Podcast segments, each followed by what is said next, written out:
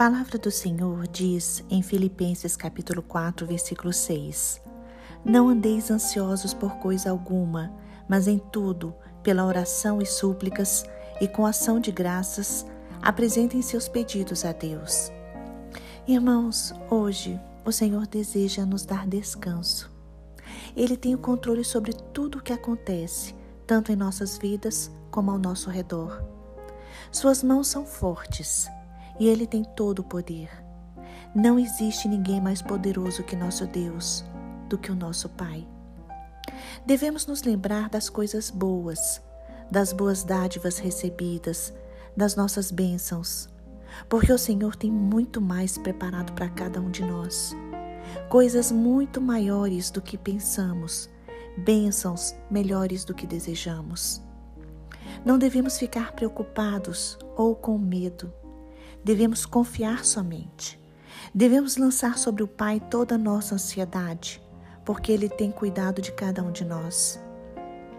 Irmãos, podemos dormir tranquilos e durante o dia podemos experimentar a paz que excede todo entendimento, porque o Senhor está no controle de todas as circunstâncias. Salmo 4, versículo 8 diz: Em paz me deito e logo adormeço pois só tu, Senhor, me fazes viver em segurança. Irmãos, Deus não dorme, Deus não descansa. Ele trabalha no turno da noite. Ele está trabalhando em nosso favor. Isaías capítulo 41, versículo 10 diz: Por isso não tema, pois estou com você. Não tenha medo, pois sou seu Deus. Eu o fortalecerei e o ajudarei. Eu o segurarei com a minha mão direita vitoriosa. Irmãos, quando nos sentirmos tristes ou frustrados, ou mesmo desanimados, devemos correr para os pés do Senhor. Precisamos abrir nossos lábios e falar com nosso Deus. Ele nos dá consolo, nos dá alívio, nos dá força, nos devolve a alegria de viver. Deus nos abençoa com paz que excede todo entendimento e nos dá descanso emocional.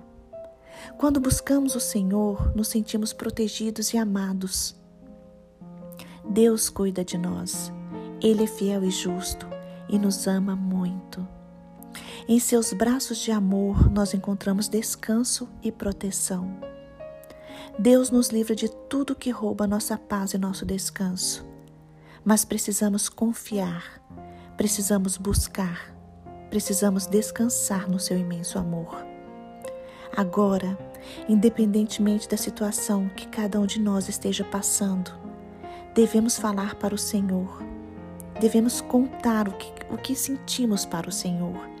Devemos descansar no seu amor e devemos crer que Ele está no controle e que Ele é poderoso para fazer infinitamente mais do que tudo o que pedimos ou pensamos.